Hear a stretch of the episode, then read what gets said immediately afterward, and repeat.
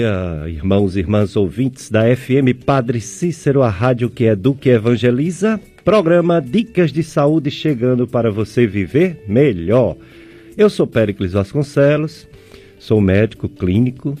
Médico clínico é aquele que não opera, viu? E não é pediatra e não é ginecologista. É clínico geral. E sou gastroenterologista, médico do aparelho digestivo. Estou aqui com meu amigo Milé Anastácio, operador de som, também no telefone, ele está no telefone 3512-2000, para você participar, fazer perguntas para as nossas convidadas de hoje. É, esse telefone, 3512-2000, você também pode mandar mensagem pelo WhatsApp, é o mesmo número. Você pode mandar mensagem de áudio ou perguntas, né, escrevendo mesmo Participe, participe, estamos aqui para vocês, vocês ouvintes da FM Padre Cícero. Novembro Azul, é, conscientização sobre câncer de próstata. Daqui a pouco estará conosco o Dr. Edgar Ferreira. Ele é médico urologista, vai falar sobre o Novembro Azul. E hoje, domingo, dia do Senhor, né? Um juazeiro mais menos quente, né? mais frio um pouco, graças a Deus, as chuvas. Estamos muito felizes por isso e por tantas outras coisas que são presentes de Deus.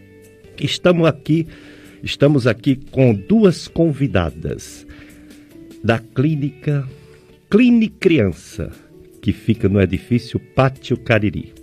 São quatro profissionais, a Cline Criança, a doutora Larissa Bagaro, que é odontopediatra, a doutora Amanda Marques, que é nutricionista materno-infantil, a doutora Sueli Menezes, que é gastroenterologista pediátrica, e a doutora Janine Priscila, que é cirurgiã pediátrica.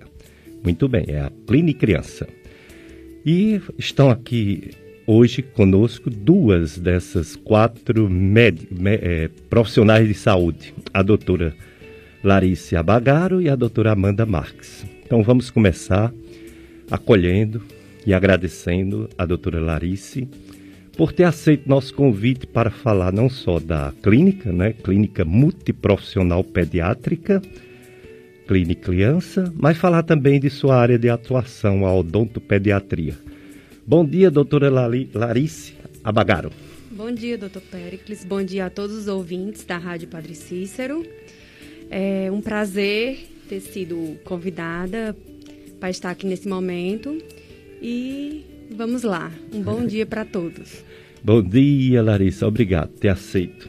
É, também bom dia, doutora Amanda Marques, nutricionista, nutricionista materno-infantil da Clínica Criança. Bom dia por ter e obrigado também por ter aceito o convite. Bom dia, doutor Pericles. Bom dia a todos os ouvintes da FM Padre Cícero. É um prazer estar aqui com vocês nessa manhã de domingo. E esperamos, né, nesse momento, a gente poder conversar um pouquinho sobre as nossas áreas de atuação. É, estamos felizes também porque não houve mortes por coronavírus no Juazeiro do Norte ontem.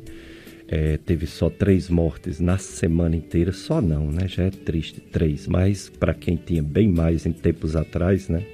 Ah, está acontecendo uma melhora. Depois a gente vai dar o balanço da, da Covid-19 no Juazeiro do Norte, no Ceará, no Brasil e no mundo. Ok? Daqui a pouco. Mas vamos começar a nossa entrevista.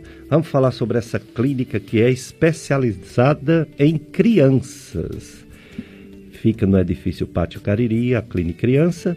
E vamos começar por doutora Larissa Bagaro ela é odontopediatra. Doutora Larice, o odontólogo ele faz uma faculdade, né? Faculdade de odontologia, se forma. Antigamente a gente chamava dentista, mas não é só dentes que tem na boca, tem tanta coisa na boca, né? Que o gastroenterologista nem domina. Quem realmente, nem o gastro, nem o otorrino, quem realmente começa a fazer diagnóstico, descobrir, tratar problemas de dentes, gengivas, até língua, até palato duro, palato mole e um pouquinho da orofaringe, é o odontólogo. Mas você é odontóloga pediatra. E eu fico pensando, meu Deus, criança é uma maravilha, criança dá luz à vida, criança nos dá energia para acompanhá-las. É uma maravilha, mas também ao mesmo tempo são pessoinhas sinceras que não são enganadas por pouca coisa, faz o que quer, faz o que gosta, tem liberdade de escolha porque impõe seu pensamento, sua vontade. Criança é criança. Quem já foi criança, ou seja, todo mundo sabe como era. Depois é que a gente vai se impondo as regras do mundo, da sociedade. Mas quando é criança, as regras são as das crianças. Como fazer? E antes de dizer como fazer, para conter essas crianças para o seu trabalho profissional, como fazer também para ser odontopediatra depois da faculdade de odontologia? É curso, é pós-graduação, o que é? Doutor Pericles, é, a faculdade né, de odontologia, ela é, é composta, é, ela conclui-se em cinco anos, né? E quando a gente se forma, a gente se forma com o título de cirurgião ou cirurgiões dentistas. Uhum. Esse é o título, né? É, continua sendo o dentista, mas é cirurgiões dentistas. É o título que nos foi nos é dado após a conclusão da, da faculdade. A, a, é, a odontopediatria, é, existem cursos de aperfeiçoamento, capacitações e existem cursos de especializações que são feitos é, após a conclusão da faculdade, né? após a conclusão da graduação. A especialização, que foi a, o curso que eu fiz, ele normalmente é, é, são, é concluído, é, essa especialização normalmente é concluída em dois anos, certo? E existem vários centros é, que oferecem, é, vários, vários, vários centros de especializações que oferecem o, a especialização de odontopediatria, certo? Em relação às crianças em si, como disse o senhor, né, são uhum. encantadoras, são seres de luz. E eu acho que é exatamente isso que nos faz é, conseguir é, contê-las, ou melhor, é, distraí-las, porque envolve, né? A gente é totalmente envolvido. Mas, enfim, o, os tratamentos odontopediátricos, eles normalmente eles não são feitos em primeira sessão, entendeu? salvo os casos de urgência, né? Porque tem os traumas, traumatismo dentário é bem comum em criança. E, são, e, e até as lesões de cáries mais, de cárie mais, avanç, mais avançadas, nas quais precisam de um tratamento de urgência. Mas, normalmente, é, a gente recomenda até que os pais levem as crianças antes mesmo de sentirem dor, antes mesmo de, de detectarem algo que eles possam é, pensar que é uma lesão de cárie ou que é algum problema bucal. Por quê? Exatamente por isso, porque aí fica mais fácil da gente condicionar, né? A, a, primeira consulta, ela é composta de duas fases, de duas etapas, na verdade. Primeiro, a gente, na verdade, a gente já começa com o acolhimento na recepção, né? As clínicas de odontopediatria, normalmente, é, elas, elas possuem uma recepção é, convidativa e atrativa para as crianças, né? Com brinquedos, com objetos é, que distraiam, para a criança já se sentir mais tranquila naquele ambiente. A segunda etapa, que é o contato com o profissional, cirurgião dentista, né, com, com odontopediatra, também não é, não é assim, direto, senta na cadeira, não é. Na nossa clínica, por exemplo, tem uma antessala, é, na qual a gente realiza a conversa a conversa com os pais. Também tem um ambiente onde a criança vai se sentar, vai brincar enquanto a gente está conversando com os pais. Tem joguinhos, apesar de nessa época de pandemia a gente ter que tirar, teve que tirar todos os brinquedos para evitar é, infecções cruzadas, mas enfim, a gente tenta deixar a criança o mais tranquila possível antes de levá-la para a cadeira propriamente dita, né? E aí, durante a conversa, a gente chama a criança, também explica, é, ensina a escovar, conversa, é, tenta convencê-la que ali é maravilhoso, que aquela consulta vai ser maravilhosa, vai ser um marco na vida dela. E aí, em seguida, leva para outra sala, após toda essa conversa que dura em média uns 30 a 40 minutos ou mais, depende da criança e dos pais, da questão das dúvidas. E aí a gente leva para a segunda sala, que é o consultório e vai apresentar, principalmente uma criança maior, aquela que já tem um certo entendimento. Porque a gente atende bebês, né? Bebês bem novinhos, atende RN.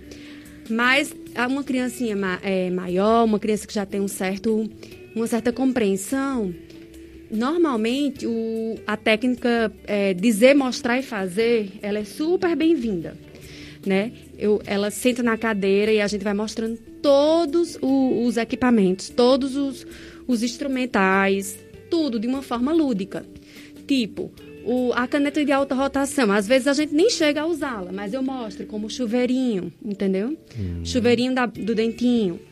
É, o sugador, é o patinho, o jacarezinho que vai tirar. Então, daí a criança vai ficando cada vez mais. Então, é, eu digo assim que 80% das crianças, principalmente as que têm um nível de compreensão melhor, que já estão assim por volta de dois anos e meio, três anos, melhor três anos, a gente consegue fazer o, o tratamento, principalmente se for um tratamento é, de prevenção, aquele que não tem um, é, procedimentos invasivos, tranquilo, certo? Legal, muito bom.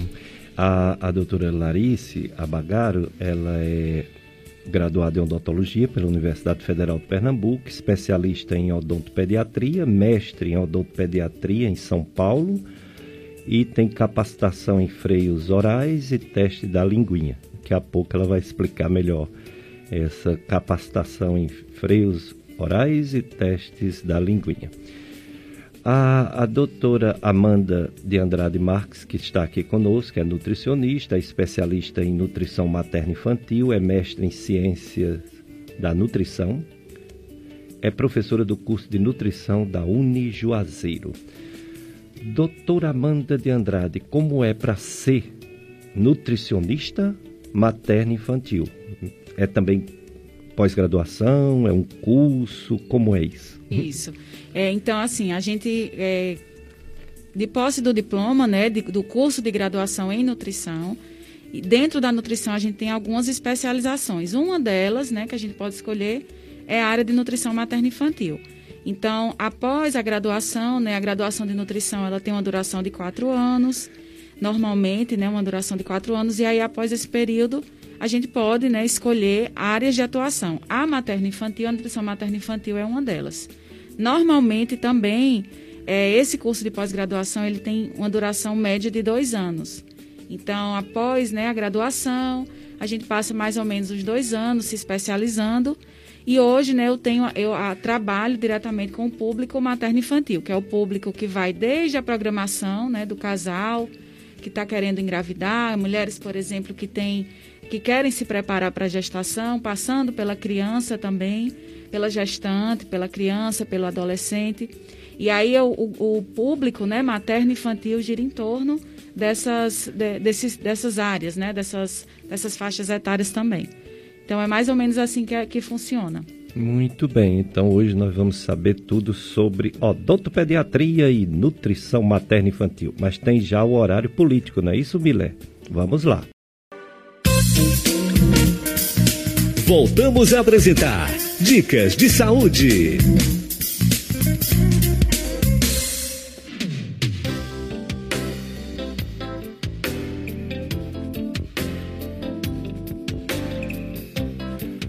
Dicas de saúde na sua FM Padre Cícero. É Domingo do Senhor. 9 horas, a missa transmitida na FM Padre Cícero e acompanhada no Facebook. E quem conseguir a senha, né, vem assistir aqui na igreja, porque está metade né, das, dos bancos, das pessoas, devido ao coronavírus, né? Que, como eu falei ontem, graças a Deus não houve mortes no Juazeiro do Norte. Três mortes na semana inteira. Semana passada foram quatro, uma diminuição de 23%. Ontem teve oito casos novos, a média semanal é de 10 casos novos, semana passada era 16, então houve uma diminuição de 35%. Estamos com muito medo de vir uma segunda onda, como está acontecendo na Europa, mas existe também uma tese que diz que pode não acontecer essa segunda onda nos Estados Unidos e no Brasil, devido à quantidade enorme de casos e de mortes pode ser que essa onda prolongada já seja misturada a primeira e a segunda, né? E não tem uma segunda onda como está acontecendo na Europa. Estamos pedindo a Deus que essa tese esteja certa. Estamos com as entrevistadas de hoje da Clínica Multiprofissional Pediátrica Clínica Criança, que fica no edifício Pátio Cariri. Hoje, duas das, das quatro profissionais da clínica, doutora Larice Abagaro, doutora Amanda Marques. Doutora Larice é odontopediátrica e já falou um pouco sobre a odontopediatria, falou sobre o desafio de atender crianças, ao mesmo tempo ela colocou como uma satisfação, né, como uma alegria, como uma coisa prazerosa, isso é muito bom trabalhar com criança realmente. Quando eu voltei para o Juazeiro em 89, 1989, é, tinha carência de tudo aqui, de profissionais de saúde, inclusive de pediatras. E tinha clínicas, né? e perguntaram se eu não podia fazer, se eu não fazia gastrologia pediátrica. Ora, a pessoa recém-formada faz tudo, né? E eu fui pediatra mesmo. fui pediatra há alguns anos por, pela carência. Inclusive, alguns dos, das crianças que eu atendia na época, 89, 90, 91, foram depois meus alunos da Faculdade de Medicina e hoje são médicos. E eu, quando eu digo, eles ficam encabulados na frente da turma, eu dizia, esse aqui foi meu paciente quando não tinha muitos pediatras no Juazeiro. Quer dizer, a gente fazia de pouco, fazia de tudo um pouco. E realmente era muito bom atender crianças. O exame físico que a gente faz no adulto, ele é demorado. Na criança é rápido, porque ela é menorzinha. Você faz ausculta, a percussão, a palpação rapidinho, porque a barriguinha é pequenininha enquanto alguém fica brincando com a criança, mostrando algum brinquedo, alguma coisa, né? A gente fica examinando, é bem legal. Aí eu pergunto à, à doutora Larice Abagaro sobre essas especializações e mestrado. Eu vi aqui que a especialização foi do Ceará e o mestrado em São Paulo. Fala um pouco sobre essa sua experiência, as duas, né, que tem mestrado. Após a conclusão do, da especialização, né, eu fiz em Fortaleza a especialização. Teve uma duração de dois anos. É a CO? É, como é que se chama essa? É a Academia Cearense de Odontologia. Aí chama a CO, né? É, hum. a sigla. E aí, após esse período, surgiu a oportunidade de ir para São Leopoldo Mandique, em Campinas, né, em São Paulo. Uhum. E aí eu quis é, ingressar no mestrado eu, eu não sou professora ainda universitária, já andei dando algumas aulas lá no SECAP, mas não sou professora universitária. Mas surgiu a oportunidade e aí eu quis, porque ia aperfeiçoar mais ainda os meus conhecimentos, né? E fiz. Lá foram dois anos e meio. Mas era, era modulado, né? Eu não fiquei dois anos e meio em São Paulo, não, era modulado, mas foram dois anos e meio de, de, de mestrado. Imagino. É, o doutor John Vasconcelos já esteve aqui na rádio, meu amigo de muitos anos. A gente chegou junto no Juazeiro em 89. Eu sou daqui, ele não é não, ele é de Pernambuco. Mas eu sou daqui. Eu voltei para o Juazeiro em 89. E o consultório dele ficava em frente ao meu. Então, uma amizade antiga, viu? E é meu odontólogo também, ele, a esposa. É, e em relação ao o, o, sua, o seu mestrado, doutora Amanda Marques, é, eu vi materno infantil. É uma coisa só ou tem disciplinas, cadeiras que é só materno e outras que é só crianças? Pronto, vamos lá. A, a, a minha história foi um pouquinho diferente da de Larissa. Primeiro eu fui fazer o mestrado, depois da graduação, eu, voltei para Juazeiro, voltei para o Cariri e aí eu vim para trabalhar e após uns seis meses voltei para a Universidade Federal da Paraíba para poder fazer o mestrado lá. Que ser professora era algo que eu sempre, né, durante a graduação, era algo que eu sempre busquei, né? Uhum. É, a minha vida acadêmica foi voltada mesmo para entrar no mestrado e possivelmente dar aula. E aí eu fiz o mestrado em Ciências da Nutrição. O mestrado em Ciência da Nutrição é um mestrado mais abrangente, então a gente vê um pouquinho de cada área. E após o mestrado, que eu voltei para o Cariri, né, comecei a dar aula em uma, em uma faculdade aqui, a Unijuazeiro, e, e aí surgiu a oportunidade, né, dentro da minha, da, da minha disciplina de nutrição materno-infantil, eu comecei a sentir a necessidade de me aprofundar mais, já que o mestrado é algo mais geral. E aí foi quando eu comecei a procurar especializações, né? Primeiro procurei aqui, né? Tentei Fortaleza, tentei Recife, mas aí uma em São Paulo me chamou mais a atenção, que foi quando eu fui para São Paulo fazer a pós-graduação em nutrição materna infantil e concluí. E lá na pós-graduação a gente tem disciplinas relacionadas à área da, da, como você perguntou, né? Da maternidade, da gestação, do preparo da mulher para a gestação, do preparo do casal e a gente tem mais a parte específica da criança. Desde uma criança ainda né, no período da amamentação, passando pela introdução alimentar, entrando na parte mais das, daquelas crianças que têm dificuldades alimentares, que são seletivas, criança que não come. Aí a gente entra também na parte mais da doença em si, né, as doenças mais prevalentes que atingem o público infantil, até chegar na adolescência também. Então, a minha, a minha história na materno infantil, ela começou depois do mestrado. Foi uma necessidade, na verdade, que eu senti é, de ter mais experiência clínica, né? Que eu nunca tinha é, feito clínica. Mas aí a, a, o desejo né, de me de aprimorar cada vez mais, eu busquei fazer essa pós-graduação em São Paulo. Muito bem, a doutora Amanda Marques, nutricionista materno infantil. Vamos ao apoio cultural, não é isso, Miller? Depois a gente volta entrevistando mais as doutoras Larice e Amanda.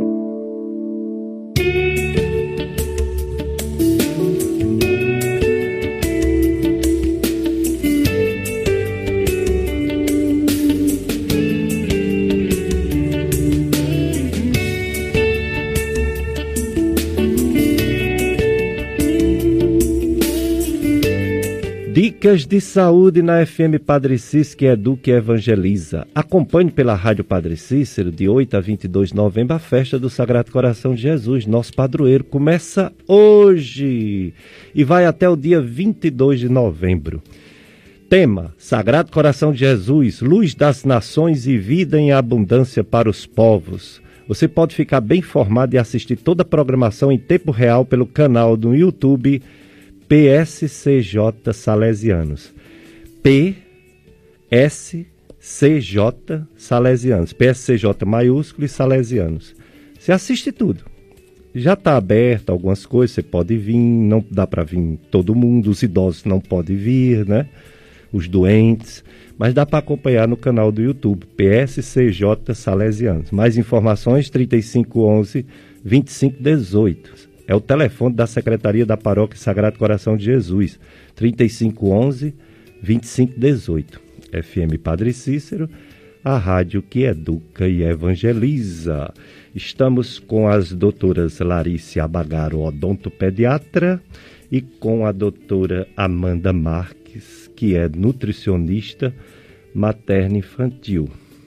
E elas vieram falar sobre a especialidade, cada uma falar de sua área de atuação.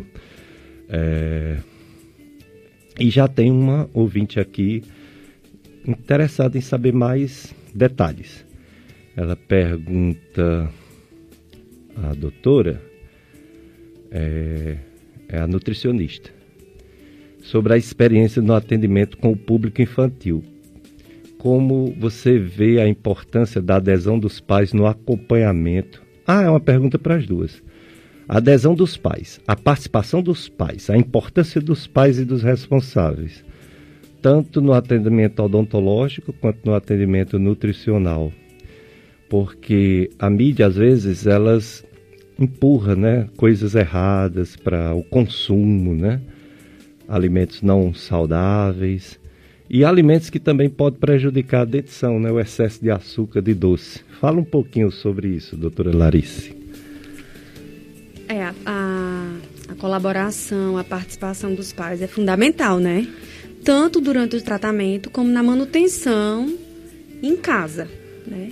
Quanto à questão da dieta e da higiene. É fundamental para manter a saúde bucal, não só a saúde bucal, como toda a saúde, né? A saúde como um todo é indiscutível a, a importância dos pais, a compreensão e a questão mesmo de colocar a mão na massa. Eu sei que os alimentos industrializados são práticos, né, são mais fáceis, nossa vida é bem corrida. Hoje em dia, todo mundo tem muitos, muitos compromissos, mas que é, se a gente tirar um pouquinho, um tempinho de, é, e se dedicar a isso, ao cuidado com a alimentação dos nossos filhos, é, com certeza os benefícios serão imensos, né?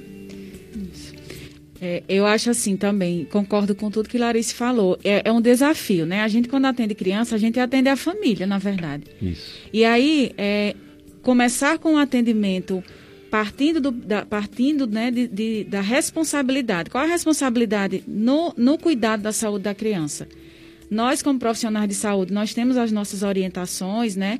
A gente tem é, a, o prazer, né, de dar essas orientações para essas famílias, mas as famílias, elas precisam também se autorresponsabilizar, porque é o cuidado da criança para a vida inteira. E esse cuidado, ele começa nas mínimas coisas. Então, a gente passou agora por um período de pandemia em que as crianças ficaram muito tempo em casa. É, teoricamente, né, a, a família estava né, mais disponível, tinha mais tempo para cuidar, como Larissa falou, para se dedicar mais aquele tempinho para pensar na, na, alimentação da criança. E a gente sabe que os ultraprocessados, os industrializados, eles entram, a publicidade infantil, né, para esses alimentos, eles entram pesado. É, e aí cabe a gente, né, enquanto estrutura, né, que vai dar apoio àquela criança, saber fazer as melhores escolhas. Claro que há sempre momentos, né, momentos e momentos, mas isso não pode fazer parte da rotina da criança diariamente, o consumo de ultraprocessados.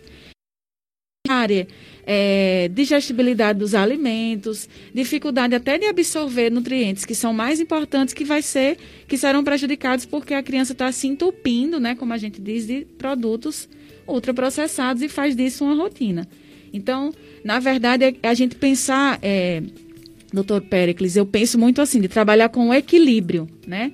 Sempre quando a gente fala no equilíbrio para as famílias, é entender que é possível, né, a, a ah, em alguns momentos, porque elas são crianças, né? É possível tratar isso com leveza. Agora, fazer disso uma rotina é que não é nem um pouco saudável né, em todos os aspectos. E, além do mais, né, esses ultraprocessados, como eu costumo dizer aos pais também, afastam a, a família.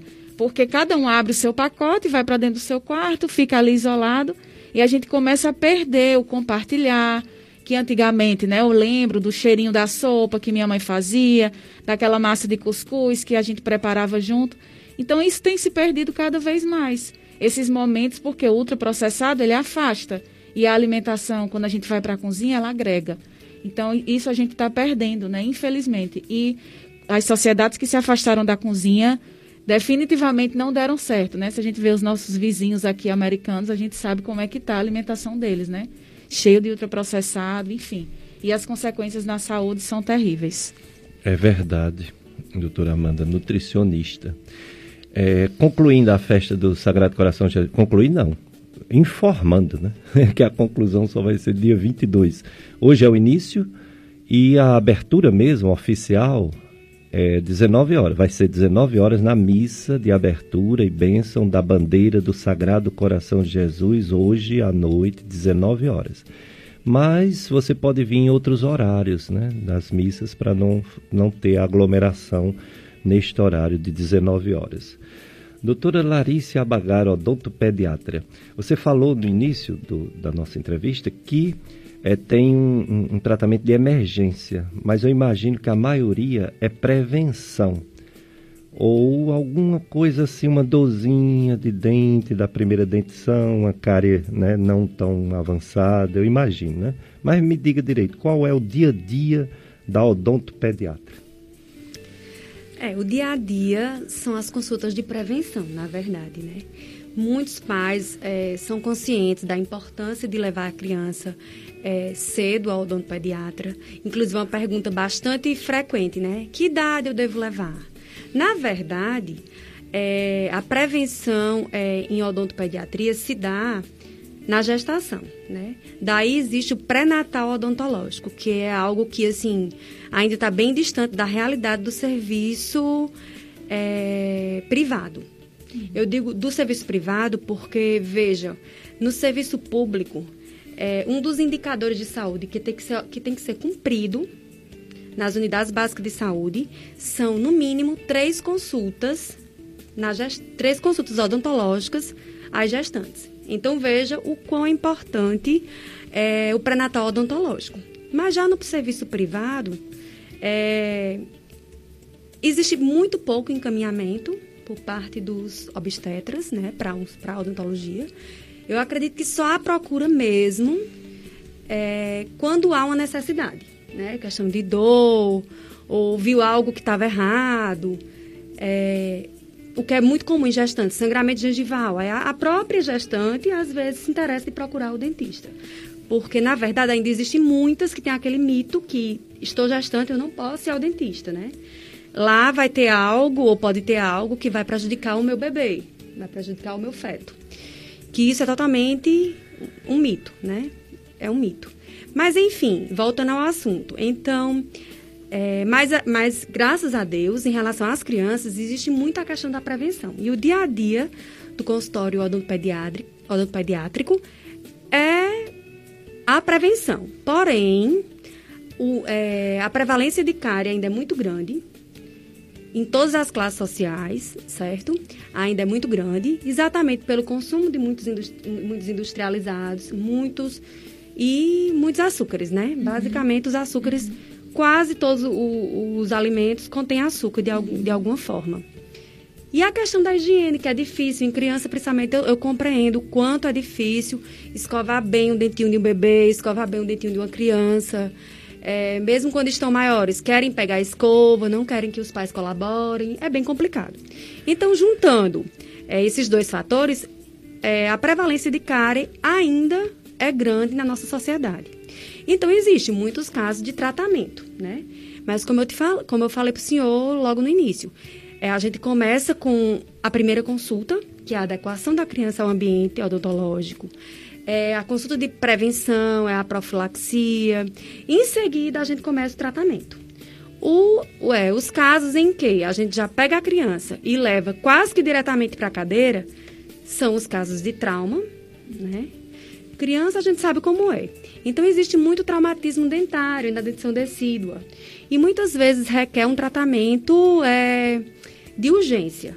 Na verdade, é um tratamento de urgência, não é de emergência, é um tratamento de urgência que a gente é, que muitas vezes tem, tem que se fazer uma exodontia de urgência ou um tratamento endodôntico, que é o tratamento de canal de urgência, para sanar aquela dor, certo? Porque às vezes o trauma expõe a polpa, que é o nervo do dente, e às vezes a gente tem que realmente levar direto, que não é o ideal para uma criança chegar a um consultório odontológico pela primeira vez e já ir direto para um, o tratamento. Uhum. Principalmente quando aquele tratamento existe a dor presente, né? Uhum. Mas, enfim, existem esses casos. E muitas vezes nem é culpa dos pais. Os pais não levaram ainda porque a criança tem um ano e pouco. Deve levar mesmo antes do nascimento dos dentes. Existem vários tipos de, de consultas, é, são individualizadas. E mesmo o bebezinho sem dente, o ideal é que ele fosse ao dentista, entendeu? Ao, ao odontopediatra. Mas, às vezes, não é culpa da mãe, porque eu digo, ela acha que, não, quando concluir a dentição decídua, eu levo né? Uhum. E aí a criança cai com um ano e pouco. E já traumatiza os incisivos superiores. Então, assim, ocorre também. Não é raro, entendeu? Mas é, a maioria são tratamentos de prevenção. Exato. É, doutora Amanda Marques, em relação ao bebê pequeno, a gente sabe que até seis meses o leite materno é a alimentação básica mesmo, é total, né? Não há necessidade nem de água, não, é, tem todos os elementos, legal. Porém, existem mães que não conseguem, por questões culturais, não foi bem incentivada, foi mal orientada, ou por questões de doenças, tratamentos. O que fazer para uma mãe que não pode amamentar o seu filho até os seis, seis meses, um ano? Também a transição, né, depois de seis meses. Esses leites artificiais, qual a sua orientação? Como fazer para suprir o leite materno, que é o melhor? Perfeito. Então, muito bom, né, o senhor começar falando da importância, né, de, do, do, leite materno até os seis meses de idade. A gente sabe que, é, de forma exclusiva, né, até o sexto mês, a gente sabe que não existe outro alimento tão completo, né, como o leite materno. É, e nós temos hoje um grande desafio, né? Que essa mulher que, a, que agregou várias outras questões na sua vida. Então, é uma mulher que trabalha, é uma mulher que tem outro filho, é uma mulher que tem dificuldades é, emocionais na, no momento da amamentação, que a gente sabe que isso influencia muito. Então, são vários aspectos que a gente precisa avaliar, além de questões né, fisiológicas que, porventura, podem vir a acontecer e a mulher, é, infelizmente, não conseguir amamentar. Hoje nós sabemos que na, no mercado né, existem outras opções, né? mais uma vez a gente afirma que a primeira seria o leite materno, essa seria a, a condição ideal para a saúde da criança, mas em não conseguindo né, e fazendo essa avaliação com profissionais adequados, né, onde realmente vai se perceber que a criança não vai conseguir a, após essas tentativas, aí nós temos a outra opção, que são as fórmulas infantis. É, é comum ainda nós vermos é, famílias introduzindo leites de vaca, leite de vaca, por exemplo, né, para crianças menores de seis meses, para crianças menores de um ano. E essa não é a nossa recomendação, não é a nossa indicação, né?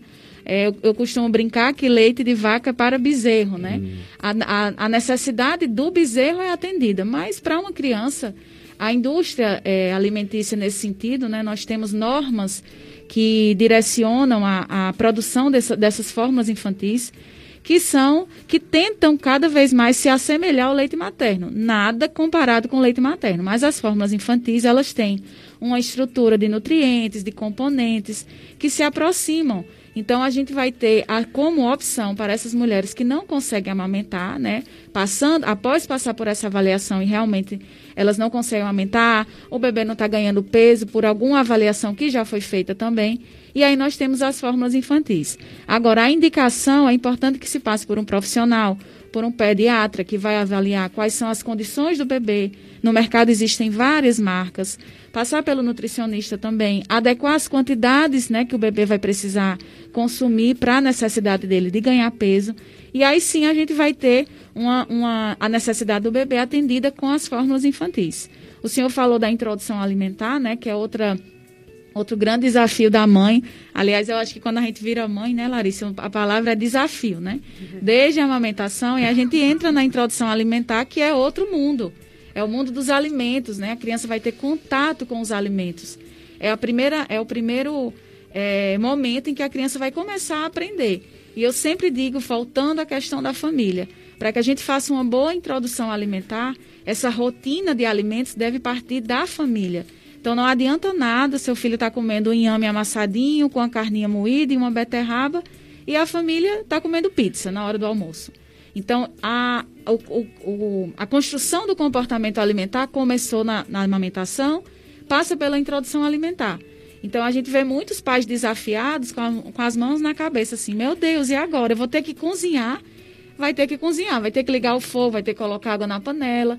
São três tipos de alimento, pelo amor de Deus, Amanda, dá trabalho demais. Uhum. E aí você já vê a questão da autorresponsabilização da família no comportamento alimentar dessa criança.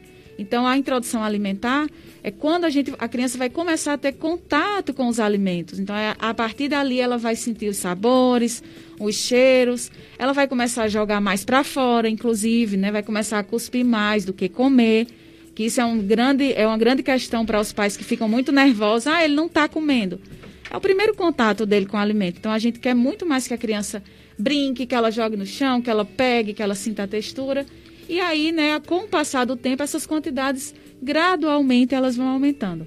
Mas é um desafio e, e costumo dizer que assim como a amamentação, há um comprometimento muito grande da família com a introdução alimentar também. Então, a, aí a introdução alimentar, ela começa, né, é, após a gente identificar os sinais de prontidão da criança, se a criança já consegue segurar pescocinho, se ela já consegue ficar mais sentadinha, se ela tem interesse pelos alimentos, se ela leva as coisas à boca.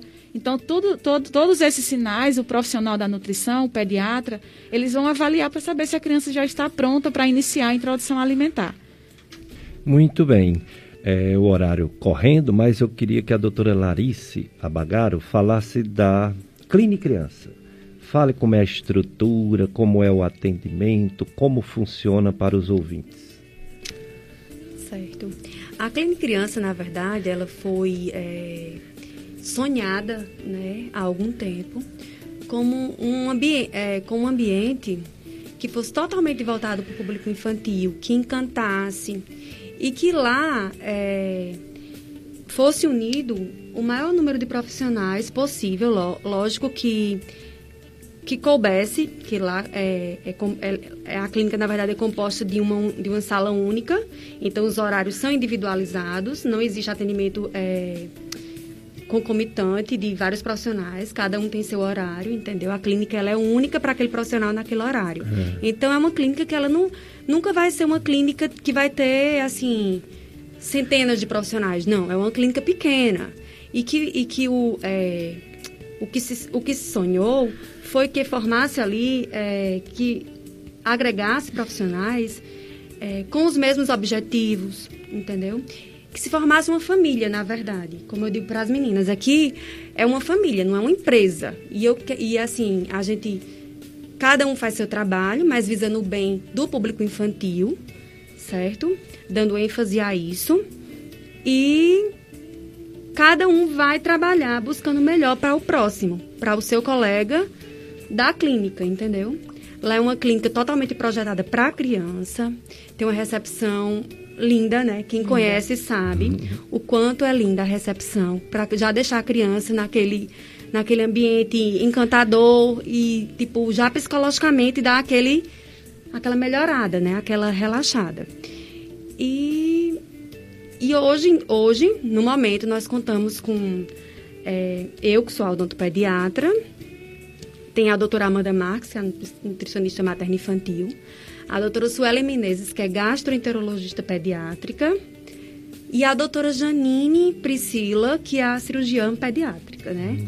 Somos quatro no momento. E estamos lá para tentar erguer esta família, é, tipo, concretizar esse sonho e tornar a clínica é, cada vez mais agregar, agregar valores, né? É, e já dando ênfase que a clínica, a clínica criança, ela tem um intuito e ela já começa, pelo menos com os profissionais que lá estão, a ser uma clínica apoia, apoiadora da amamentação, certo? Ela é pró-amamentação. É esse meu objetivo. Eu sou uma, uma, uma profissional totalmente, assim, adepta Sei que existem mãe, mães que não conseguem, inclusive mães próximas a mim que não conseguiram, e não foi porque não quiseram, porque não tentaram. Uhum. E a gente sabe o quanto é, é um desafio amamentar, mas nós estamos lá, nós quatro estamos lá, exatamente para apoiar, certo? Nós não temos uma consultora de amamentação específica, mas nós temos nossas apoiadoras. O Cariri tem várias consultoras de amamentação excelentes e elas estão, assim, é, conosco na retaguarda, certo? Para caso de encaminhamento, de apoio. Então, é isso aí. Muito bem. Então, quero agradecer a vocês por ter vindo aqui falar da Clínica Criança. Vai ter também as outras doutoras que não veio hoje, que serão chamadas também. Doutora Amanda Marques, obrigado, viu, por todas as informações importantíssimas de uma boa alimentação, principalmente para as crianças e para as mamães, né? Que Isso. vão ter as crianças e quando tem, vai ter que seguir tudo que a nutricionista fala. Muito obrigado, viu? Obrigada também. Foi um prazer estar aqui nessa manhã e conte sempre com a gente da Clínica Criança. Muito obrigado. Doutora Larice, você é convidada para vir com as outras doutoras do próximo mês. Vamos agendar uma data. Quem sabe ainda esse mês vai depender da, dos horários né, do, dos outros eventos da rádio.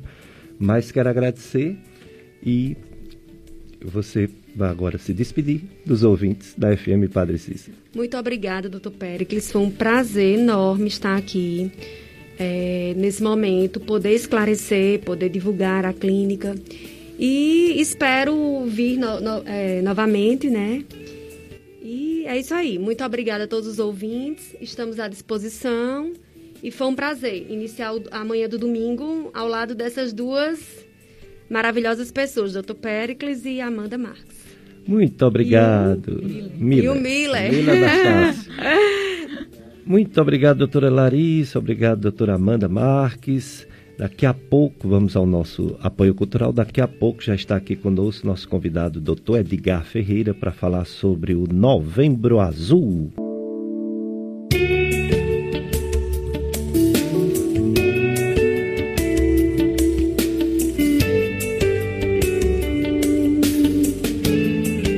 Dicas de saúde na FM Padre Cícero, agora nosso segundo bloco com um convidado muito especial. É meu amigo de muitos, mas muitos anos. Tantos anos que se eu falar o pessoal se assusta. meu amigo Dr. Edgar Ferreira, médico urologista. Ele veio gentilmente atender o nosso convite para falar sobre o Novembro Azul é, conscientização sobre o câncer de próstata. Dr. Edgar, conhecido médico cirurgião, urologista, formado pela Universidade de Pernambuco, residência em urologia pelo Hospital Getúlio Vargas, Recife, Pernambuco, titular da Sociedade Brasileira de Urologia, efetivo na Confederação Americana de Urologia, ex-professor do curso de medicina da FAMED UFCA. Bom dia, doutor Edgar Ferreira. Obrigado mais uma vez por estar aqui presente para nos trazer informações do Novembro Azul. Bom dia, ouvintes. Bom dia, amigo Péricles, estimado companheiro, como ele bem falou, de longas datas e que eu tenho um carinho especial por ele e por toda a família. Muito obrigado, doutor Edgar. Mais uma vez estamos aqui aceitando o convite e renovando o convite para o ano que entra, se Deus quiser, e estamos para prestar esclarecimentos para mostrar à comunidade, a toda a região do Cariri e do, do Ceará, Pernambuco, onde essa emissora atinge níveis de audiência altíssimo, como homem cuidar da sua saúde, como homem cuidar e prevenir as doenças de próstata, principalmente o câncer que é a doença mais agressiva, o próprio nome já mostra é, terror na população. É verdade. Doutor Edgar Ferreira, é, esse ano, essa pandemia, além das mortes, muitas, além do, da doença, além do medo de sair de casa, prejudicou os tratamentos das outras doenças, inclusive da, do diagnóstico cedo do câncer de próstata. E a campanha Novembro Azul, que depois de Outubro Rosa é a campanha que mais pegou, assim, pegou é, impulso, uma grande campanha nacional e até mundial, né? Mas essa pandemia atrapalha um pouco. Como está sendo a divulgação da campanha Novembro Azul deste ano? É, nós percebemos que esse ano existe uma conotação diferente. É, o coronavírus assumiu de uma forma é, extremamente agressiva o, a, o alerta em toda a comunidade científica. Todas as especialidades, a gente atende no, nos órgãos públicos, atende no consultório, a gente atende, tem os cuidados de, de, de seleção, observando os pacientes, aquele questionário importante, mas mesmo assim a gente ainda tem medo de atender um paciente com coronavírus, até porque não é a nossa especialidade. Mas veja bem, outro dado importante é campanha eleitoral. Campanha eleitoral juntou o coronavírus, que juntou a campanha eleitoral. Algumas pessoas se retraem mais para fazer os exames de prevenção. Eu acho que em todas as especialidades. O paciente desleixa mais. Mas mesmo assim, é, nos locais públicos onde a gente atende, pelo município pelo estado, é, a procura diminuiu, mas mesmo assim tem algumas pessoas que estão chegando e por incrível que pareça, no consultório está mantendo o mesmo nível. No consultório a gente procura a, com a atendente, entrar em contato com os pacientes, fazendo um alerta. E isso nós estamos fazendo um trabalho diferenciado, estamos ligando para os pacientes a partir dos 40 anos para a gente ativar a memória, para a gente mostrar a eles que é, o mundo continua, o mundo continua com as atividades normais, mas já está chegando as atividades normais, a população, a comunidade já está é, intensificando seus trabalhos, as suas atividades profissionais, mas não esquecer de cuidar também da saúde. Problema intestinal, problema cerebral, cardíaco, pulmonar e ativamente nesse mês de novembro nós estamos orientando aos pacientes para, para não deixar de fazer as suas prevenções, principalmente do câncer de próstata. Muito bem, doutor Edgar Ferreira, urologista, Novembro Azul. Câncer de próstata, conscientização desse câncer, que entre os cânceres que matam, ele é o que mais mata o homem. Antigamente era pulmão, estômago, mas está diminuindo um pouco. Pulmão, estômago. Está aumentando, ou pelo menos se mantendo de próstata, ou de intestino. E mulheres, é o de mama, né? De mama. O de mama que mais mata, o mais frequente é o de pele. Doutor Edgar, por que um homem tem câncer de próstata e muitos não têm? Qual o motivo? Existe uma causa ou são vários fatores?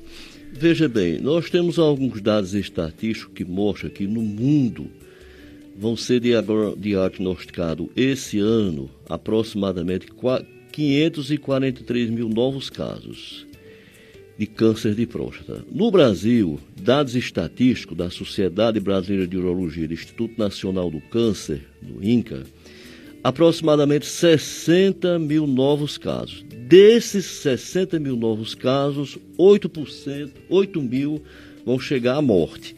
Nos Estados Unidos, aproximadamente 200 mil novos cânceres de próstata esse ano aproximadamente 27 mil pacientes vão morrer do câncer de próstata. É, esse câncer de próstata, ele se, existem alguns dados que são considerados cientificamente como fatores de risco. Fator familiar é um fator muito importante. Quanto mais próximo à linhagem familiar, à linhagem genética, maior o risco de câncer de próstata. Nós temos, atendi essa semana um paciente que o avô teve câncer de próstata, o filho teve câncer de próstata e dois netos estão com câncer de próstata. Então, na linhagem genética, na linhagem familiar, é muito importante. Outro fator, a raça negra tem mais tendência a câncer de próstata. Outro fator, a obesidade. A obesidade, alimentação irregular, é, diabético, hipertenso, todos são fatores de risco. Paciente é inativo em relação às atividades físicas, praticamente não pratica exercícios físicos. Existe um dado na Sociedade Brasileira de Urologia que pacientes que se exercitam qualquer atividade física, que uma alimentação regular, isso o sistema modula a imunidade, prevenindo até todo tipo de câncer, seja ele de próstata, do intestino, como você sabe, né? É, parte cerebral e principalmente essas regiões próstata, sistema urinário, rins, bexiga, próstata, intestino, como você bem sabe, você pode até fazer uma observação em relação a isso aí. E a gente orienta a esses pacientes a fazer exames de prevenção a partir dos 40 anos. Muito bem, realmente o intestino ele é um dos cânceres que mais está aumentando no mundo. É, ninguém sabe se é porque agora o pessoal faz colonoscopia, que antes recusava fazer, e eram poucos aparelhos que tinha né, disponível no Brasil. Hoje que o pessoal está fazendo mais, o diagnóstico aumentou muito câncer de intestino. E se antes era depois de 50 anos, agora é com 40, 43, 45, 46. Recomendo-se fazer a primeira colonoscopia quem nada sente com 45 anos. E se sente alguma coisa, ou se tem parente que teve câncer de intestino, com 40 também ou até antes. O, o, o, o paciente que tem câncer de próstata, ele sente alguns problemas ou muitos não sentem nada e mesmo assim pode ter o risco de ter esse câncer. Quais são os sintomas? Na fase inicial, esse é um motivo de grande preocupação. É chamado um tipo de câncer praticamente silencioso, praticamente indolente a maioria, esse aí é onde entra o, o grande incentivo da comunidade científica para o exame de prevenção. A grande maioria desses pacientes, eles chegam no consultório para exames de prevenção. Ele foi no posto de saúde, foi no médico da sua cidade, pediu os exames de rotina, normalmente começa a fazer os exames de sangue e o PSA dele, ou seja, um exame de, de sangue chamado PSA, que é uma glicoproteína que é fabricada no tecido prostático. Se eleva quando tem um processo inflamatório chamado prostatite ou câncer de próstata, chamado CAP, CP, desculpa, CP. Então, esse, esse PSA se elevando, ele vai. Nós estamos diante de um paciente que chegou para a nossa presença com o PSA elevado. Então, vamos fazer um rastreamento. Vamos fazer uma ultrassonografia, vamos fazer um toque retal, vamos fazer, se possível, uma biópsia. Se encontrarmos um processo inflamatório, como a gente disse, chamado uma prostatite, vamos tratar esse processo infeccioso, depois repetir esse depois repetir esse PSA para o controle.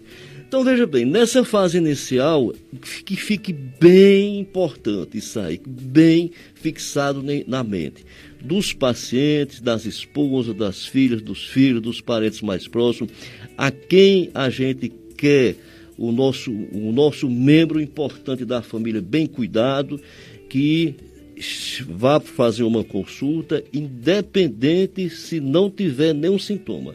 Exames de prevenção. Doutor Edgar Ferreira, você faz, é titular da Sociedade Brasileira de Urologia. E a gente viu assim uma certa discussão, congressos, debates, um posicionamento um pouco diferente do INCA quanto à prevenção. O INCA é o Instituto Nacional de Câncer, né? Eles falando que muitos homens se mutila quando faz a cirurgia, perde a potência sexual, fica perde a continência urinária, fica se urinando. Se não era melhor não fazer nada é, não prevenir para não ficar com aquele estigma de que tem um câncer.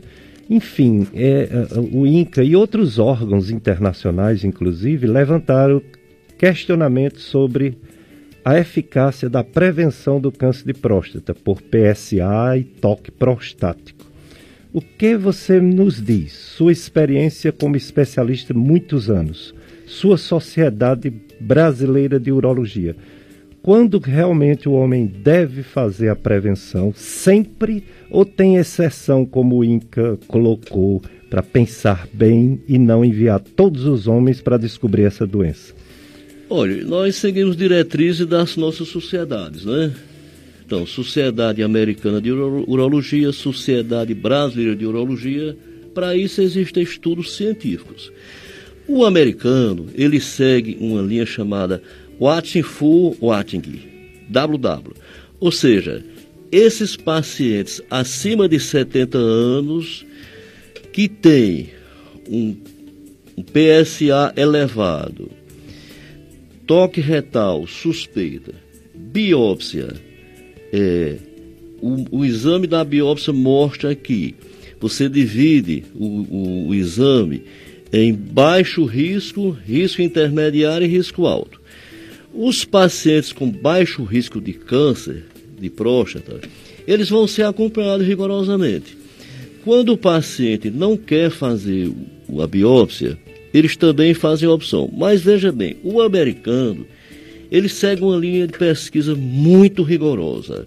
Esses pacientes vão voltar de 3 em 3 meses, de 6 em 6 meses, anualmente, e quando o paciente não chega a Secretaria de Saúde, digamos assim, outro, é lá outro órgão, mas eles vão na casa do paciente, vão procurar o um paciente porque ele não voltou, vão fazer o, a pesquisa do PSA, se está elevando.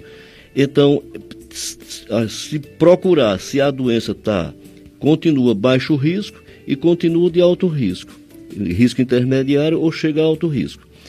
Então, esses pacientes com 70 anos, eles vão ser observados, entendeu? Agora, você fazer isso aqui no Brasil, você imagine o risco. Você tem um paciente com câncer de próstata, suspeita de câncer de próstata. Você vai convencer ele que tem uma suspeita de câncer de próstata e vai ficar observando, né? Isso psicologicamente, o paciente se arrasa, a família se arrasa também. Eu tenho um paciente recente né, um mês passado. Esse paciente, em torno de 50 e poucos anos. Chegou sondado, está com a sonda, fez retenção de urina, colocou a sonda e eu fiz o toque retal nele e achei um processo infeccioso, uma prostatite, devido também ao crescimento da próstata e processo infeccioso. Tratei esse processo infeccioso, a prostatite. Ele voltou com um PSA elevado. Fiz um toque retal, descongestionou, desinflamou a próstata, melhorou a infecção, mas eu encontrei um nódulozinho. Pedi um, uma biópsia e dos 12 fragmentos, apenas um estava contaminado com 30%. Aí veja a situação, você vai chegar para um de baixo risco. Hum. Aí de Gleason, o score classifica a, a, o estadiamento, classifica a agressividade do tumor. Você vai convencer a família, convencer esse paciente. A família já está extremamente estressada quando, quando chegou o resultado do exame. O paciente extremamente ansioso, extremamente tenso por causa, por causa do, do, de, do nome já câncer. Aí você vai convencer um paciente desse. Você vai ficar sendo acompanhado. Vamos tirar a sonda para ver se urina. Você vai ficar sendo acompanhado. É difícil. É difícil. Na nossa, na nossa região Sociedade. é difícil. Vamos agora ao momento político, né? Depois a gente volta para o doutor Edgar é, concluir esse pensamento.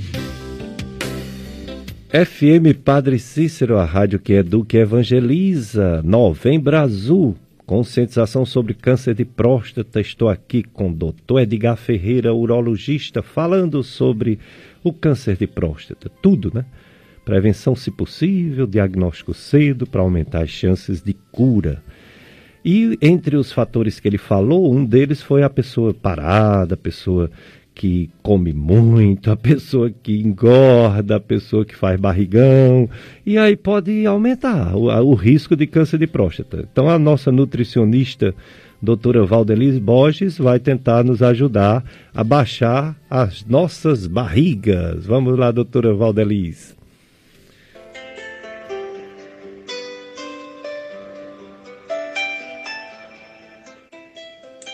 Olá, eu sou Valdelis Borges, nutricionista clínica, e estou aqui para mais uma dica de saúde.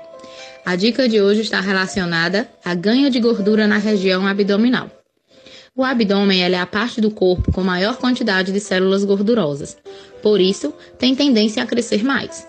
Então, quando a gordura está acumulada na barriga, ao redor da cintura, aumenta os riscos de doenças do fígado, coração e até diabetes é preciso ficar muito atento, porque muitos fatores podem levar ao acúmulo de gordura nessa região, desde a alimentação inadequada ao sistema digestivo mais preguiçoso. Com uma dieta balanceada e prática regular de exercício físico, é possível reverter essa situação e até eliminar a gordura abdominal. Muito importante fazer atividade física aeróbica que acelera a frequência cardíaca, como corrida, natação e atividades de resistência, como treinos de musculação. Claro que sempre com acompanhamento habilitado. Além disso, procure ficar longe de maus hábitos alimentares, comidas calóricas e até bebidas alcoólicas. Com a combinação de exercício físico e alimentação, é possível perder gordura abdominal, aumentar a percentagem de massa muscular e garantir uma manutenção e qualidade de peso. Nós notamos que existem dois tipos de gordura abdominal: a visceral, que fica entre as vísceras, que é a mais perigosa, e a subcutânea, que fica sobre a pele e está menos entranhada entre os órgãos. Importantíssimo seguir uma alimentação saudável, rotina de exercício físico, bastante água diariamente, estar sempre em acompanhamento médico, tá? Não deixe esse percentual de gordura se elevar, principalmente se você já tiver aquela região abdominal um pouco mais elevada, tá? Busque profissionais qualificados e se cuidem. O que precisarem, eu estou à disposição. Dicas de Saúde FM Padre Cícero, a rádio que educa e evangeliza. Novembro Azul, conscientização sobre câncer de próstata. Nosso convidado, Dr. Edgar Ferreira, médico urologista, e ele falou aqui claramente né, sobre a importância do diagnóstico cedo para o resultado do tratamento melhor e falou sobre essa questão né, da, da idade, que varia a situação, tanto varia o tratamento como pode variar a, a gravidade da doença. Então, doutor Edgar, desculpa a gente ter cortado por causa do, do momento político, mas agora você pode concluir falando sobre a importância de seguir essas recomendações suas, da sociedade que você faz parte, de urologia, sobre uma forma de descobrir cedo para ter chance de cura do câncer de próstata. O que o homem deve fazer, a partir de quando, de que idade? Pois bem, as recomendações científicas são que não esperar apresentar sintomas.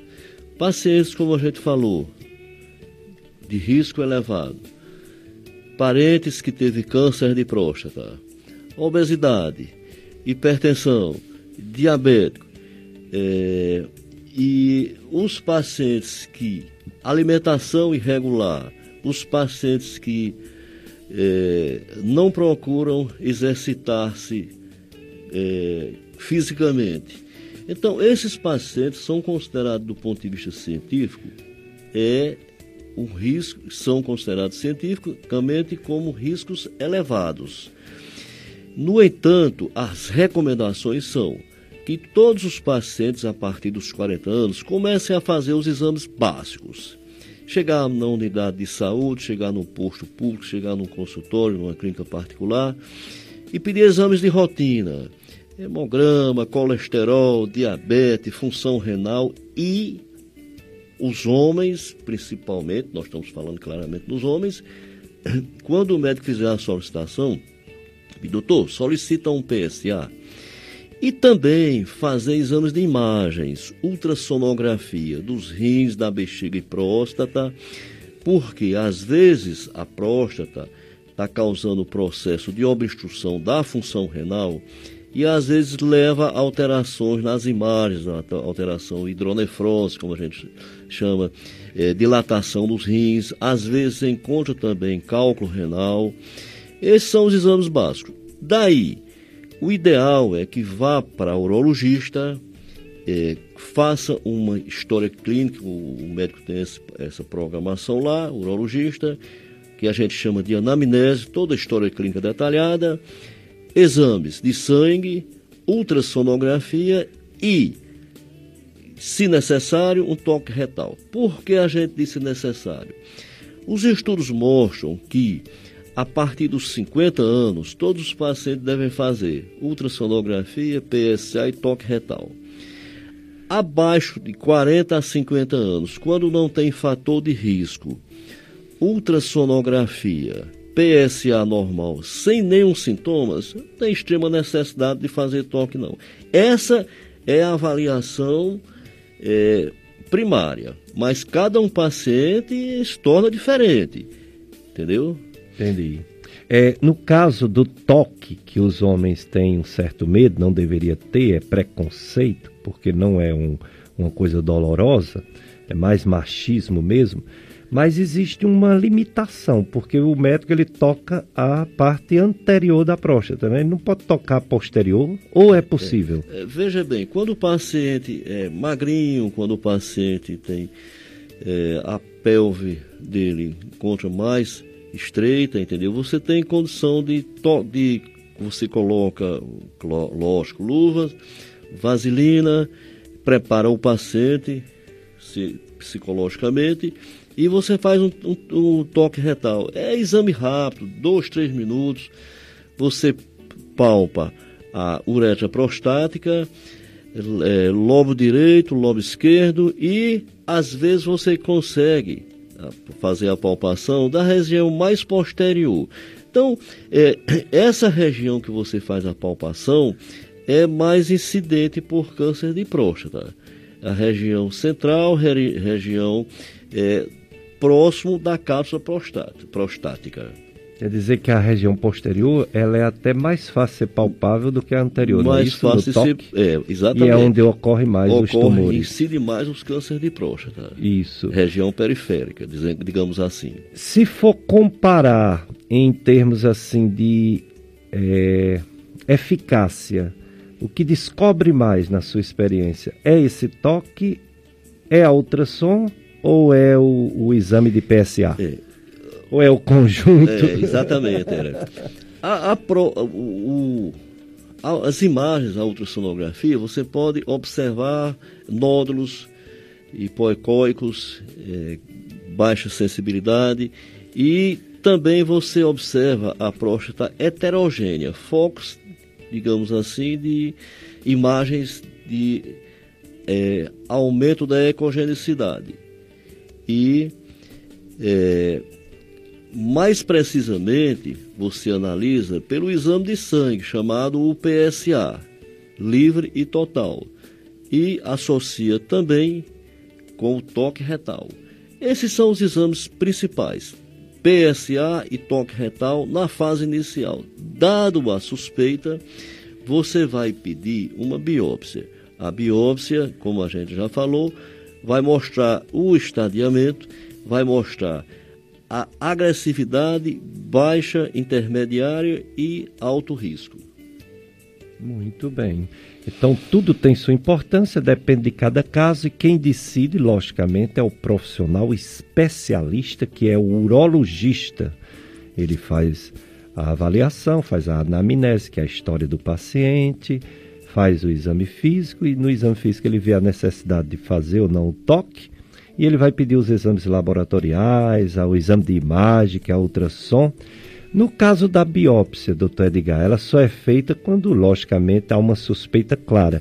Não é o fato do paciente ter uma próstata aumentada que se vai fazer biópsia, já que todos os homens a próstata cresce naturalmente com a idade, não sendo esse aumento da próstata com a idade nada de tumor, né? Nada de câncer. Pode até ser, mas geralmente não é. Então a biópsia é só quando se encontra ou no Suspeita, PSA alterado, alterado, ou no toque alterado, não é isso? É, exatamente. Quando se encontra o PSA elevado acima de 4 e quando você faz o toque retal que encontra região suspeita.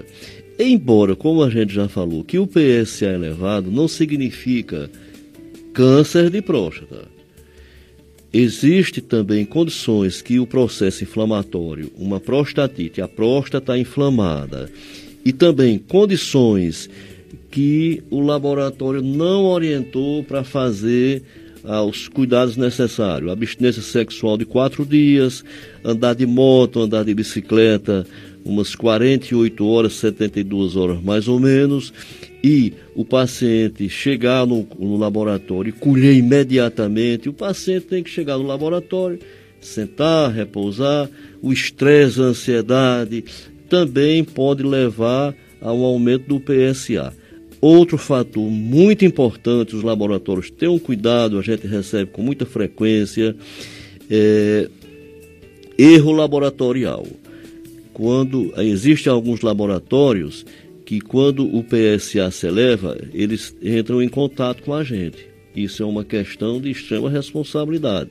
Não liberar o exame e entrar em contato se quer que a gente repita. Ou às vezes o próprio laboratório já repetir, porque não ter, não ter é, é, cerimônia, ter responsabilidade de chegar para o paciente e dizer, eu encontrei o exame alterado, vai ter que repetir. Isso é uma questão de extrema responsabilidade. Exato. Com a que vai liberar o resultado do exame.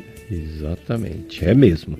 Agora, a biópsia é feita por qual profissional? É o urologista que faz ou tem que ter um aparelho de ultrassonografista? Os urologistas têm esse aparelho para ajudar na biópsia ou ele faz uma associação com um médico radiologista que tem ultrassom? Como é feito esse procedimento de biópsia? Pronto, os dois profissionais podem fazer, desde que haja um treinamento. Eu fiz um curso de ultrassonografia das vias urinárias no Centro, uma das maiores escolas de ensino de ultrassonografia da América Latina, e todos os urologistas que, foram, que fizeram esse curso, inclusive tem esse curso, ultrassonografia das vias urinárias e ultrassonografia da próstata por via transretal.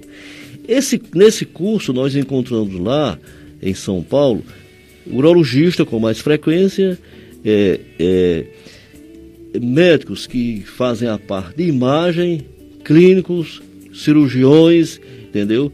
E a turma que faz imagem, o pessoal que estava nesse curso, mais urologista e mais o pessoal que faz imagens. Então, pode ser feito pelo urologista, é, a, a, a Sociedade Brasileira recomenda que pode ser feito por urologista e pode ser feito também com o médico que faz imagens, o médico que faz ultrassonografia. Esse exame é feito por via transretal e você pode fazer é, infiltrando o anestésico na cápsula prostática, periprostática e também pode fazer com sedação na nossa cultura, na nossa região, a gente se sente mais seguro fazendo com sedação. O paciente vai ficar, o anestesista vai colocar ele para dormir, é, um exame rápido, em torno de meia hora mais ou menos, ele fica sedado, fica dormindo, tipo na sua especialidade como endoscopia, é assim? Aí quando o paciente faz a biópsia, 12 frag fragmentos, envia as, as fotos da ultrassonografia, do tamanho da próstata, peso da próstata e esse material que foi feita a biópsia manda os fragmentos para o patologista para ele fazer análise. Então, o paciente vai voltar para o urologista com ultrassonografia e com o resultado da biópsia analisado por um médico patologista. Muito bem, então realmente é uma coisa bem feita, com cuidado por especialista, quem estudou para isso.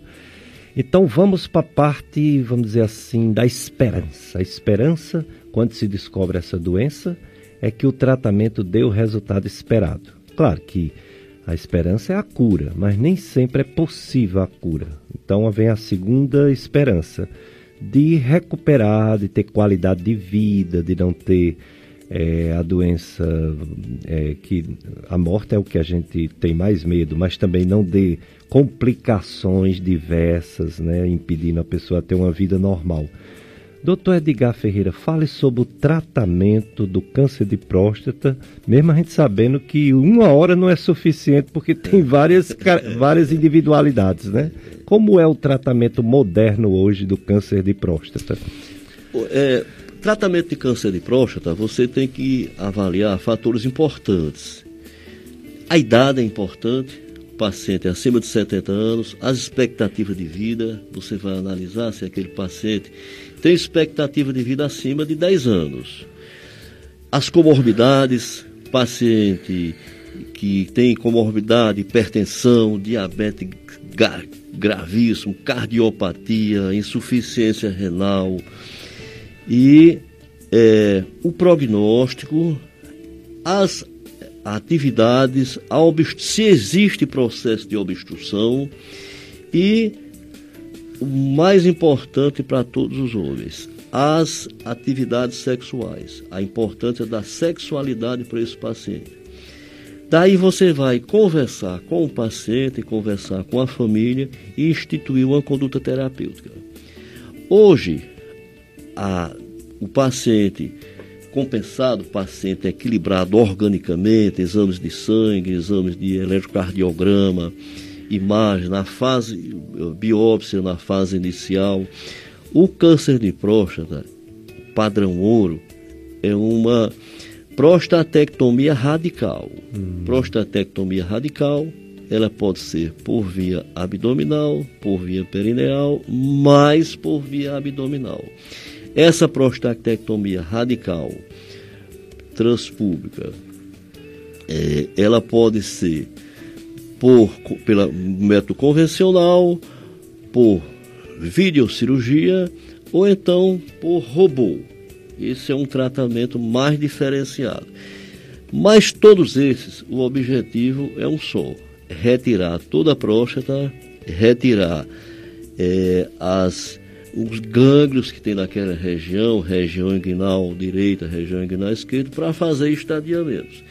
Quando o paciente não deseja fazer cirurgia, você vai orientar que esse é o método padrão da cirurgia, mas ele pode optar também por radioterapia, acompanhamento, é, por tratamento hormonal, a supressão hormonal e também braquiterapia.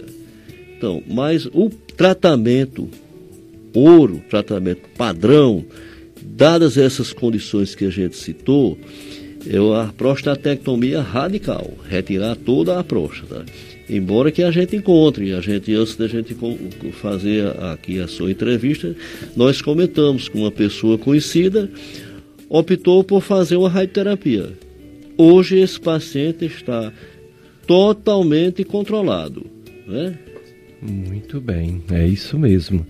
É, então tem essas características individualizadas para fazer o tratamento. O tratamento mais eficaz, como o doutor Edgar falou, é a cirurgia radical, claro, mas existem outros tratamentos e as pessoas também podem se beneficiar, principalmente aqueles que ou não podem operar por algum motivo médico, né, cardiológico, etc., ou aqueles que não há uma necessidade porque já descobriu num, num estágio em que a pessoa não vai, vamos dizer assim, dizer bem no popular mesmo, não vai morrer daquele câncer de é. próstata, vai morrer de outra coisa, né? Pronto, você disse um fator importante. Eu estive lendo ontem à noite, e isso que você falou é bem importante. É importantíssimo a gente fazer esse detalhe e frisar.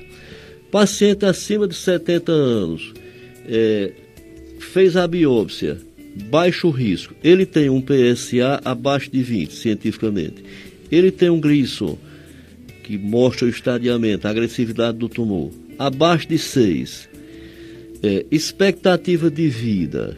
Expectativa de vida de 10 anos, aproximadamente, cientificamente comprovado.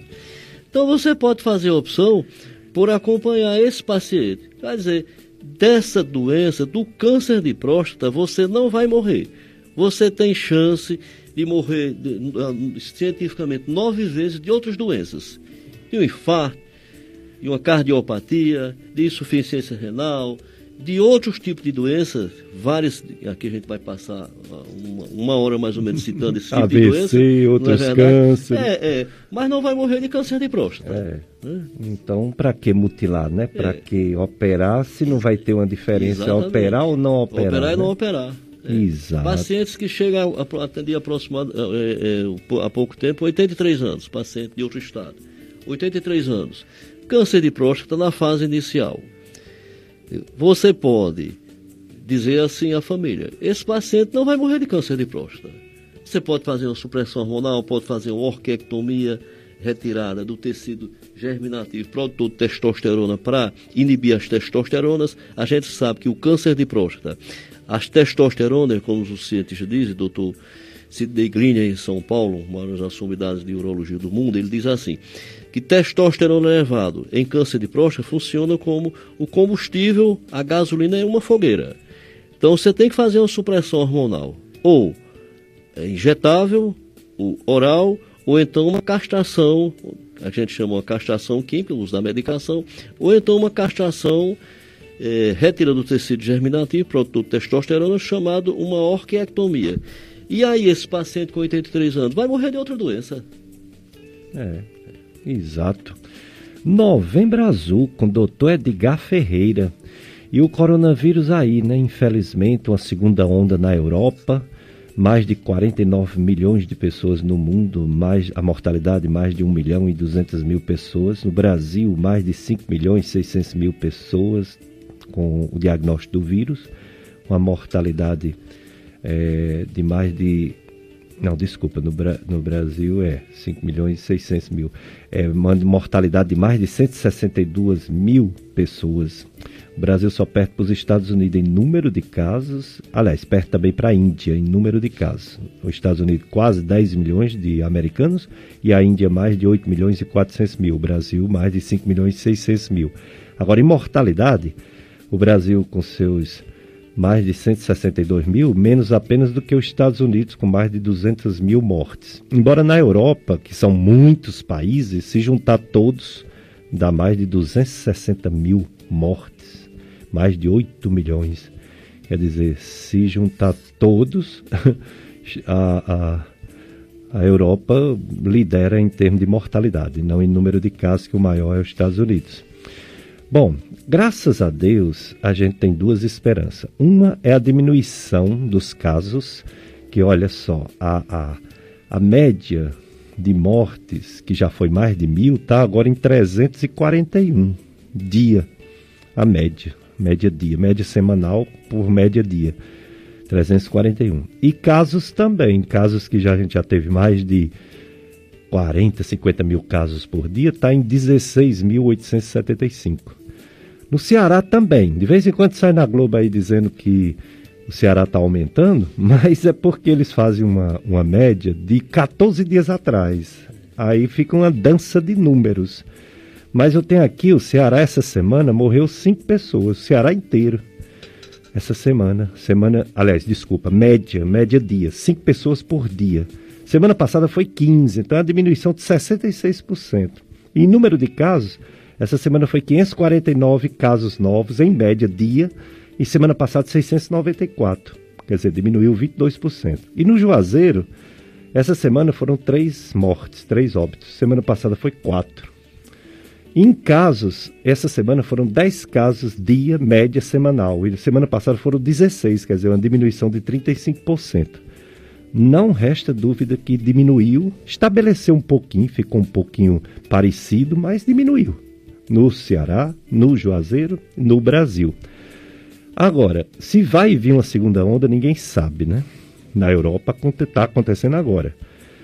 No Brasil, há uma esperança que, tanto Brasil como Estados Unidos, por ter números altos e mortalidade mantida, não haja uma segunda onda. Acredita-se alguns que já estamos na segunda onda, né?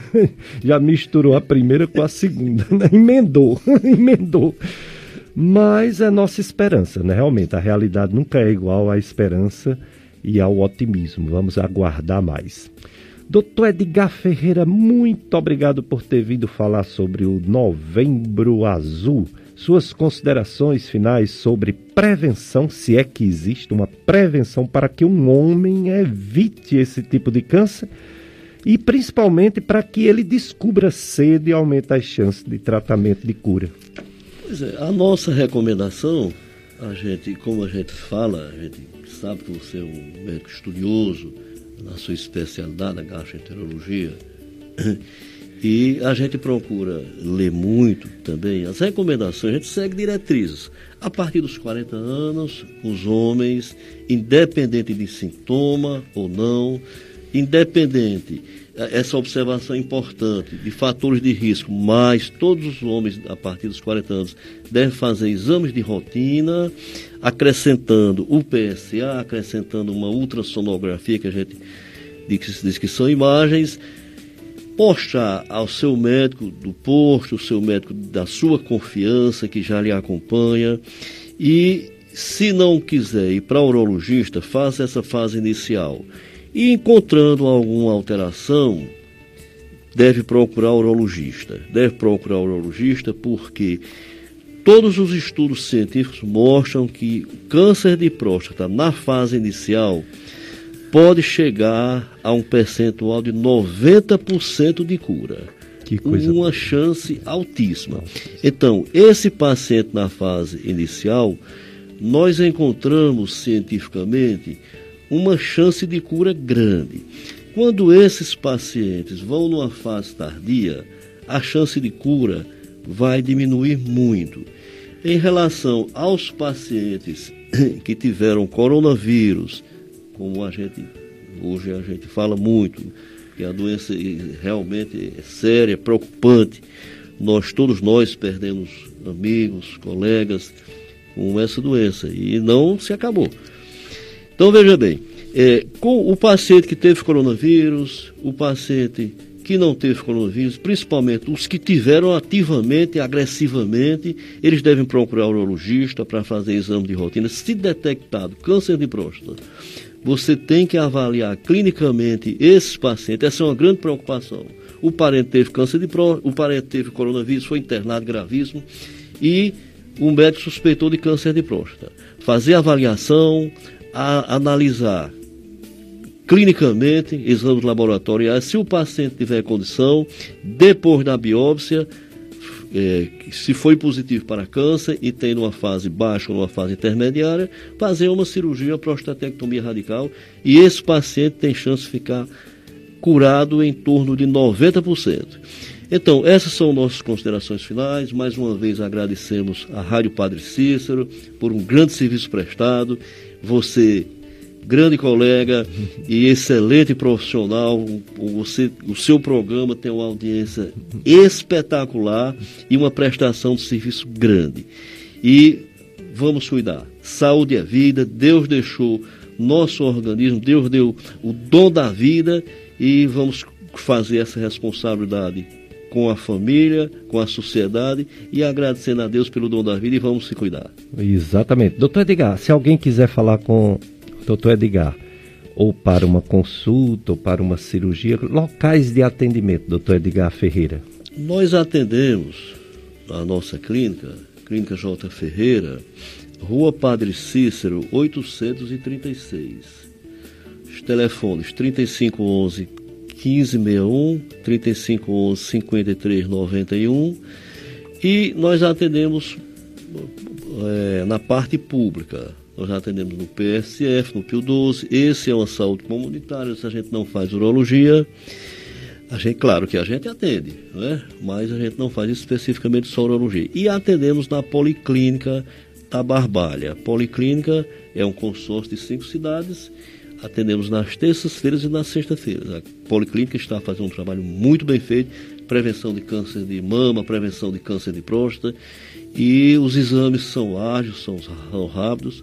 E nós também lamentamos essa, essa falta de, de cuidado do poder público, porque isso deveria intensificar esse, esse, essa campanha, intensificar os exames, prioridade, chamar um grupo de urologistas para pesquisar com mais intensidade, é, consultas, exames é, de ultrassonografia, exames de imagens, cirurgia quando necessária, de é, uma forma mais rápida, uma forma que beneficiasse totalmente o paciente. Existe uma, uma fila de espera grande, não só aqui no Juazeiro, mas existe no Brasil todo. Quando dado o diagnóstico de câncer de próstata, o paciente vai entrar numa fila de espera. Talvez quando chegue a, a, a, o dia de operar, esse paciente perde uma chance de cura grande. Oh, meu Deus, mas é a vida, né? Vamos ver se os futuros políticos, né? Poder público, gestores, melhoram essa situação. Nossa esperança. Muito obrigado, doutor Edgar Ferreira. Obrigado, Mila Anastácio. E obrigado você, ouvinte. Próximo domingo é dia de eleição, mas estaremos aqui. Estaremos aqui com dicas de saúde, vamos falar sobre saúde pública, né? vamos falar sobre secretarias de saúde, a, a, saúde do povo, né? Vamos falar enquanto a gente vai faz a cobertura das eleições na nossa região, Juazeiro, Crato, Barbalha, Caririaçu, Missão Velha. Um abraço para todos e fiquem com a missa aqui no, na Rádio Padre Cícero.